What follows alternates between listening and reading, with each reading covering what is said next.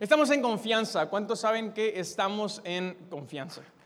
Y, sabes, quiero arrancar esta tarde haciéndote dos preguntas. Y, quiero que seas honesto contigo mismo. Nadie va a juzgarte. Estamos aquí en familia y, vamos a sincerarnos por unos minutos, ¿va? Entonces, quiero hacerte dos preguntas para empezar mi mensaje. y la primera es esta. ¿Alguna vez te ha pasado que estás en medio de una circunstancia o te das cuenta, te topas con alguien que tiene una necesidad, una persona o un grupo de personas, o te das cuenta que hay una causa y, tú por voluntad propia decides ayudar a esa persona, a ese grupo de personas, o decides abrazar esa causa. No tienes que hacerlo, no les debes nada, no, es más, no, no te van a pagar por hacerlo, pero amas a esas personas, estás convencido de esos ideales y decides ayudar. Decides invertirte, decides dar tu tiempo, tus recursos, es más, hasta estás dispuesto a hacer sacrificios.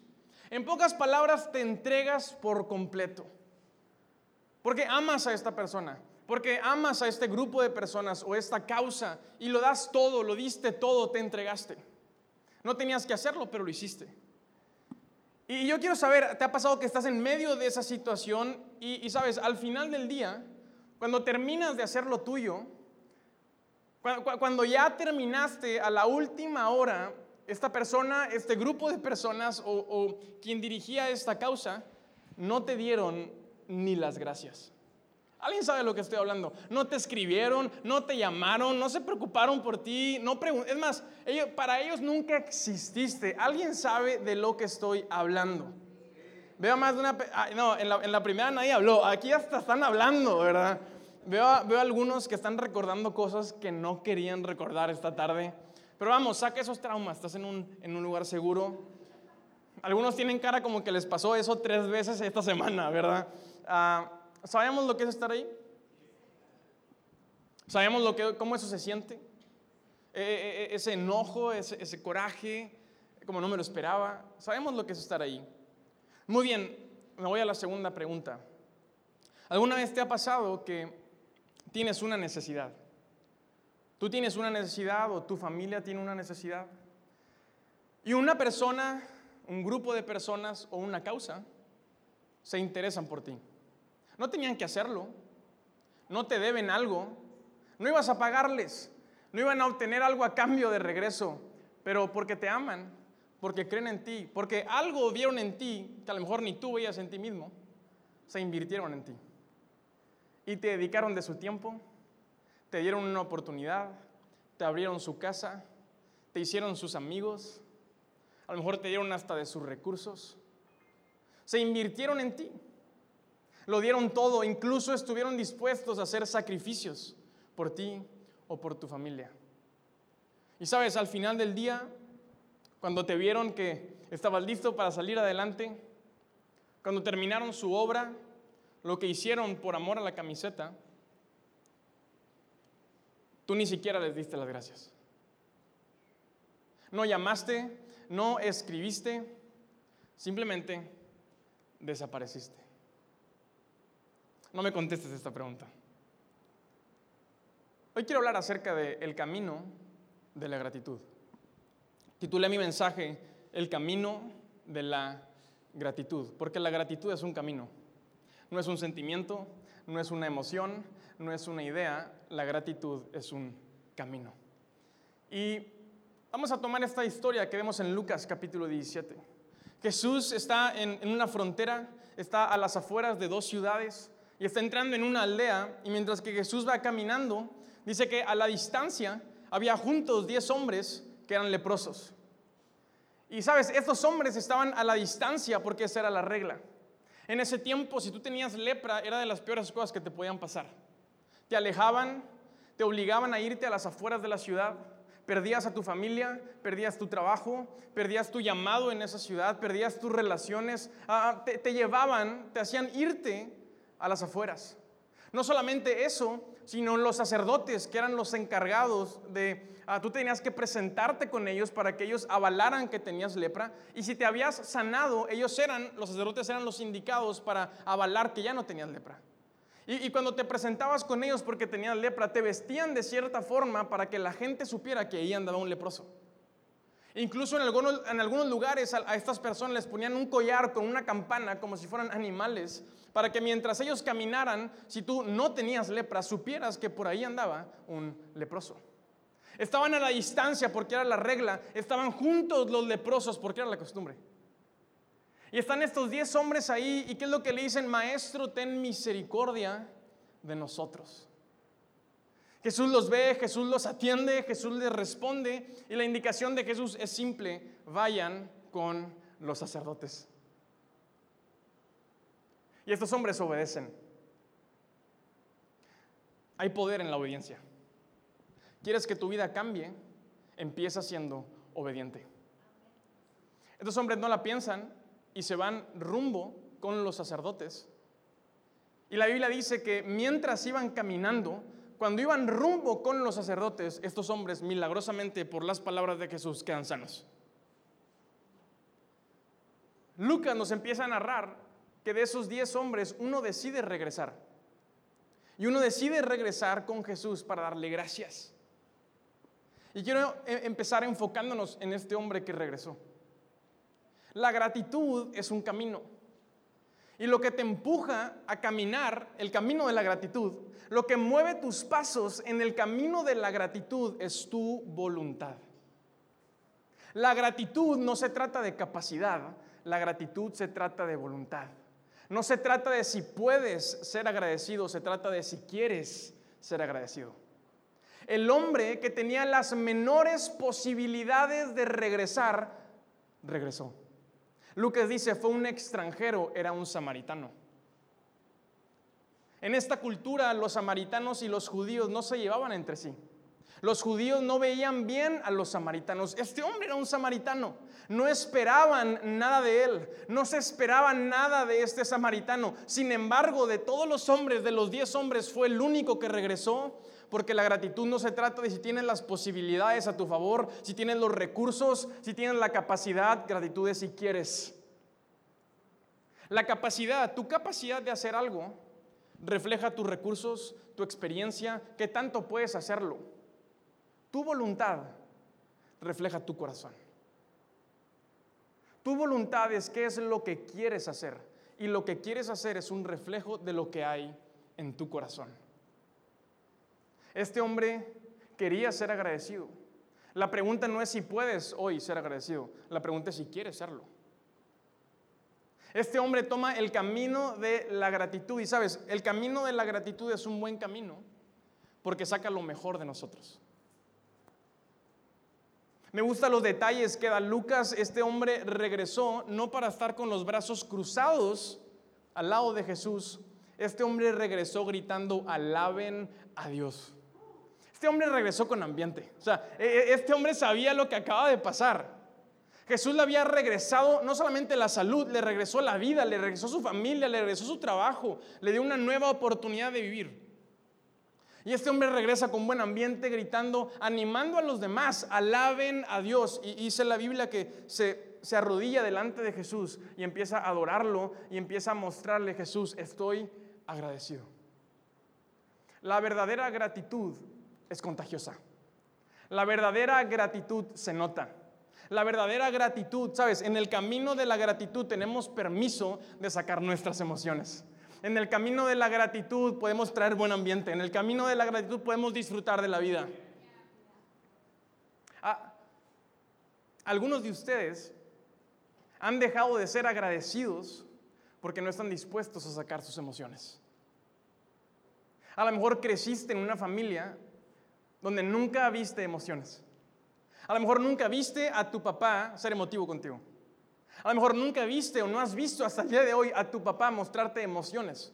Y probablemente él es de esa forma porque es lo que él vio de su papá. Pero tú hoy tienes la oportunidad de romper eso porque en el camino de la gratitud tenemos permiso de emocionarnos porque la gratitud es vida. Alaben a Dios, gritaba este hombre, y se arrodilla delante de Jesús. Todos tenemos emociones. Dios nos ha dado las emociones. Pero yo no sé por qué algunos de ustedes las tienen como que bien adentro, como que escondidas en un cajón con llave. Date hoy la oportunidad de sacar tus emociones. Date hoy la oportunidad de que a través de la gratitud Dios le, le dé vida a ese corazón que ha estado seco. La gratitud es una puerta, es una llave que abre muchas puertas. Y en el Salmo 50 Dios habla acerca de la gratitud. Y encontramos en el verso 14 que dice lo siguiente, haz que la gratitud sea tu sacrificio a Dios y cumple los votos que le has hecho al Altísimo. Luego llámame cuando tengas problemas y yo te rescataré y tú me darás la gloria. Dios nos dice, yo quiero tu gratitud. Dios nos dice, yo quiero escuchar tu gratitud. Yo quiero verte, quiero que tu familia camine el camino de la gratitud y quiero que cumples tus promesas. ¿Y por qué esto tiene que ver? Porque cuando eres agradecido, eso refleja lo que hay en tu corazón. Somos agradecidos con Dios porque hemos valorado lo que Dios nos ha dado. Y cuando valoras algo lo suficiente, lo cuidas y eres responsable con eso. Y Dios te dice, entrégame tu gratitud, cumple tus promesas y nos da una promesa a Él de regreso. Y nos dice, cuando tengas problemas, llámame y yo te rescataré. Esa es la gratitud. La gratitud es una llave que abre muchas puertas. El camino de la gratitud está lleno del favor de Dios. Cuando tú y yo decidimos caminar ese camino, el favor de Dios nos alcanza. Eso es lo que hace la gratitud. Este hombre samaritano extranjero está ahí sano. Jesús acaba de sanar su cuerpo y eh, eh, está adorándolo, está alabándolo, está siendo agradecido. ¿Y cuáles son las palabras de Jesús para este hombre? Levántate y anda, que tu fe te ha salvado. ¿Te das cuenta? Esta historia empezamos conociendo a un hombre que tenía lepra. Esta historia termina siendo la historia de un hombre que no solamente encontró sanidad, encontró salvación. Esa es una buena historia.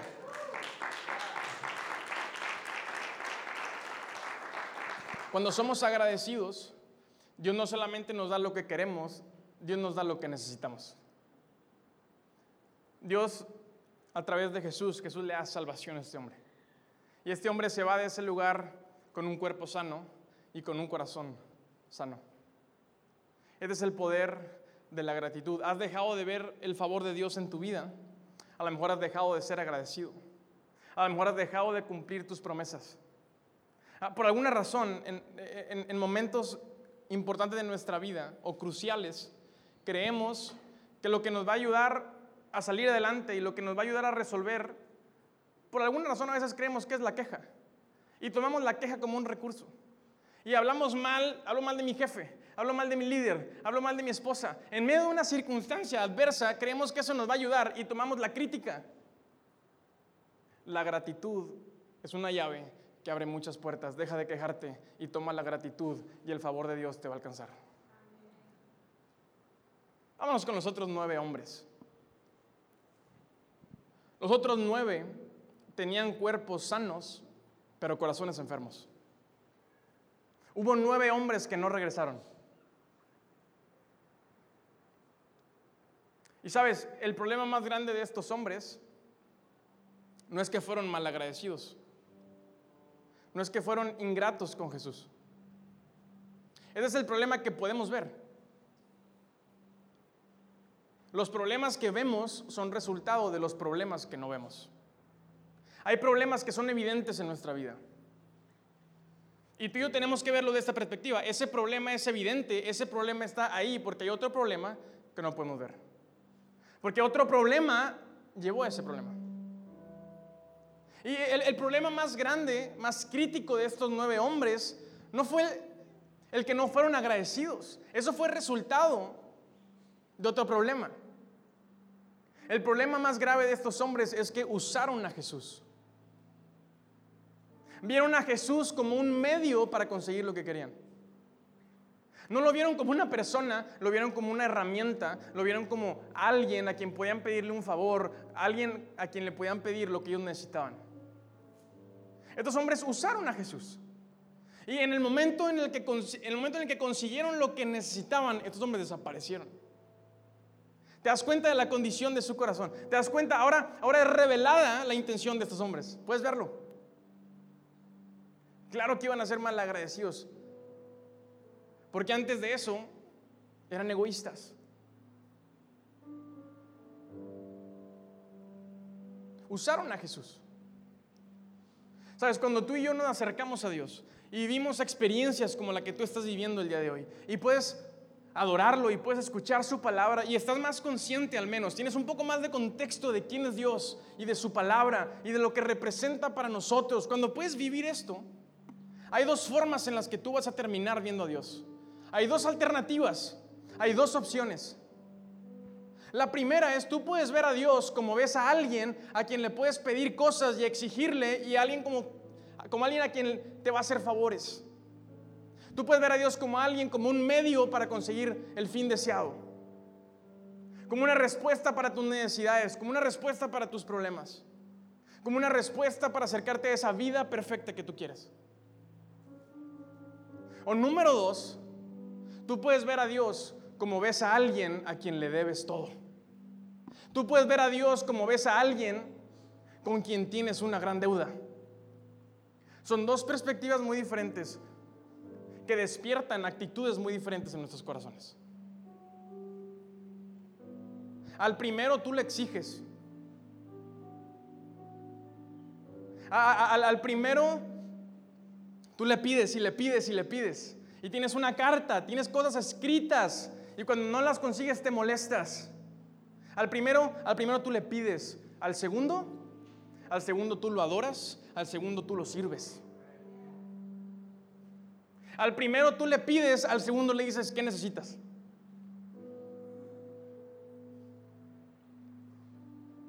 Estamos viendo estas grandes diferencias. Al primero lo buscas cuando tú lo necesitas, al segundo nunca dejas de buscarlo. El camino de la gratitud está lleno de personas que se han dado cuenta que tienen una gran deuda con Dios. Y no estoy hablando de esa deuda que uno puede pagar con sus buenas acciones.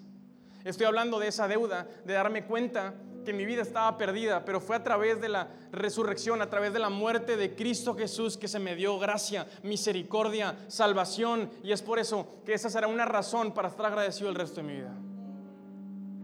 El camino de la gratitud está lleno de personas que se han dado cuenta cuánto valor Dios les ha dado.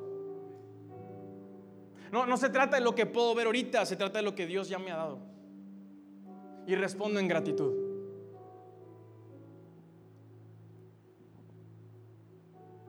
El problema de estos hombres es que tenían un corazón egoísta. Usaron a Jesús. Y déjame decirte cómo se ve un, corazón egoísta. Un corazón egoísta no adora. Un corazón egoísta no, no, no viene y no entra por esas puertas con esta idea, con este propósito de adorar a Dios. Porque un corazón egoísta está acostumbrado a recibir la adoración. Un, corazón egoísta no sirve a los demás porque está acostumbrado a que le sirvan. Un corazón egoísta no, muestra interés en otras personas porque está acostumbrado, porque es adicto a recibir toda la atención.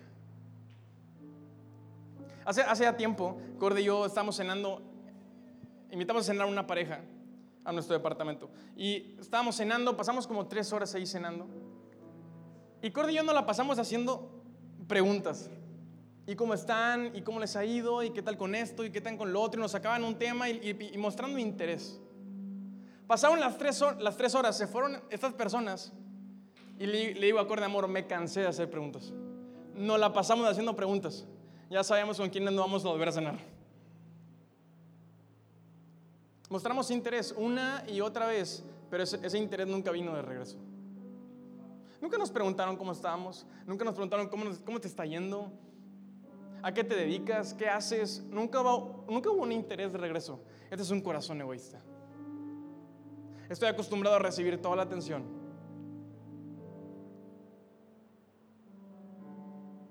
Un corazón egoísta no le aplaude, no afirma a las personas que tiene alrededor porque está acostumbrado a recibir todos los aplausos. Muchas veces se nos es más fácil encontrar lo malo dentro de lo bueno que afirmar las cosas positivas. Se nos hace mucho más fácil criticar y decir lo que no te gustó y analizar. Y es que esto no me gustó. Y es que esto no estuvo padre. Un corazón egoísta. Un corazón egoísta no está interesado en hacer promesas No está interesado mucho menos en cumplir sus promesas. Me llama la atención cómo estos hombres le dijeron, maestro, ten compasión de nosotros. ¿Y qué fue lo que hizo Jesús? Les mostró compasión. ¿Los atendió o no? Maestro, ten compasión de nosotros. Y Jesús fue y los atendió y los sanó. Y yo lanzo esta pregunta, porque me encanta hacer preguntas. ¿Y en qué momento ustedes 10 le van a mostrar compasión a Jesús de regreso? ¿Y en qué momento ustedes 10 que fueron atendidos por Jesús van a atenderlo a él de vuelta? ¿Jesús les, les debía algo a estos hombres? No. ¿Jesús tenía, estaba obligado a hacerlo? No. Sin embargo, decidió atenderlos, decidió servirles, pero desaparecieron. Muchas veces le exigimos más a Dios de lo que nos exigimos a nosotros mismos. Y me encanta cómo Dios, cómo Jesús hace esta pregunta, ¿y dónde están los otros nueve? ¿Y dónde? ¿No fueron diez los que sané? Y sabes, a veces leemos estas historias y se nos olvida que Jesús era una persona con sentimientos. Y yo siento a un Jesús sacado de onda, de que no me, o sea, les cambié la vida para siempre. Y nada más regresa uno, el 10%. El 10%. ¿Dónde están los otros nueve? ¿Has estado tú en ese lugar? Ah, ¿Sabes lo que estaba sintiendo Jesús en ese momento? No regresaste a darme las gracias. Dios tiene contadas las veces que te ha mostrado su favor y su gracia. Dios tiene contadas y Dios sabe todas las veces que Él se ha mostrado a tu vida. La pregunta es, si eres de esos nueve que desaparecen. O eres ese hombre samaritano extranjero que regresó con un corazón agradecido. Dios te dice, muéstrame tu gratitud, cumple tus promesas y mi favor te alcanzará. Yo estaré ahí para rescatarte. Y esa parte nos encanta. Pero yo quiero hoy, con todo mi corazón, decirte, si Dios viene a tu rescate, si Dios ha ayudado a tu familia, será mejor que tú estés correspondiendo lo que Dios te ha dado, porque Dios está consciente de lo que está haciendo por ti. Y espero que podamos ser una iglesia que, decida caminar el camino de la gratitud. No con corazones egoístas, no reclamándole a Dios, sino dándonos cuenta de, lo mucho que Él nos ha dado, de, de la gran deuda que tenemos. ¿Cómo no vamos a adorarlo? ¿Cómo no vamos a hacer a un lado nuestra pena, nuestro temor, no sé, las ideas que traigas. ¿Cómo no vamos a darle la oportunidad al Espíritu de Dios que le dé vida a nuestros corazones? Vamos, saca tus emociones. Vamos, saca tus emociones, donde, donde sea que las tengas guardadas. Saca tus emociones. Vamos, emocionate. ¿Cuándo fue la última vez que tu casa se llenó de una gratitud contagiosa? ¿Cuándo fue la última vez que tus hijos te vieron agradecido, riéndote o llorando de la gratitud? ¿Cuándo? Te necesitan, papás. Tus hijos te necesitan. Te necesitan como tú eres, como lo que, como Dios te está formando. Pero necesitan a una persona con emociones. Necesitan ver a una persona emotiva. Esa, esa gratitud contagia. ¿Cuándo fue la última vez que tú le agradeciste a tus papás, los afirmaste? Los que están en, en, la pubertad, quita ya esa cara de puberto y sea agradecido. Deja de estar peleado con todo el mundo, con la vida entera. Date cuenta de lo mucho que Dios te ha dado. Tienes una vida por delante. Hay sueños, propósitos, proyectos que Dios te ha dado. Disfrútalo, disfruta la vida. Las espinillas al rato se quitan. Eso, eso, refleja carácter, eso refleja madurez. Tenemos que cuidar qué corazones estamos formando en nuestras familias. Tenemos que tener cuidado. No podemos formar en nuestras familias hijos egoístas que están acostumbrados, un corazón egoísta está acostumbrado a que, a que el mundo gira a mi alrededor, a que Dios, la vida y todos ustedes a mí me deben algo. Abre tus ojos y date cuenta de lo mucho que se te ha dado y sea agradecido. Y sea agradecido con Dios y cumple tus promesas. Deja de exigirle a Dios. Que Dios nos libre de que Él nos empiece a hacer preguntas. ¿Dónde estabas cuando yo te necesitaba? ¿Dónde estabas en la pandemia? Te la pasaste tirado dos años en tu casa y te paras aquí dos veces al mes. y quieres exigirle a Dios. Y no estamos dispuestos a adorar. Y nos cuesta cantar. Y empezamos a entrar en calor hasta la cuarta canción. ¿Con qué actitud vienes? ¿Con qué corazón llegaste hoy? Ahora, yo, sería muy fácil para mí terminar este mensaje y decirte, ¿sabes qué? Piensa en unas tres o cinco cosas de las cuales estás agradecido y dale gracias a Dios. Eso es demasiado fácil. Agradecer por las cosas buenas que nos pasan no requiere mucho de nosotros. Tú dale algo, tú dale a alguien lo que alguien quiere y sus mismas emociones te van a agradecer. Hay uno que otro despistado, pero la mayoría de las personas ante cosas buenas son agradecidas. Yo quiero cerrar con esto. Una persona ingrata busca lo malo dentro de lo bueno. Una persona agradecida, aún dentro de lo malo, encuentra algo bueno por lo cual está agradecido.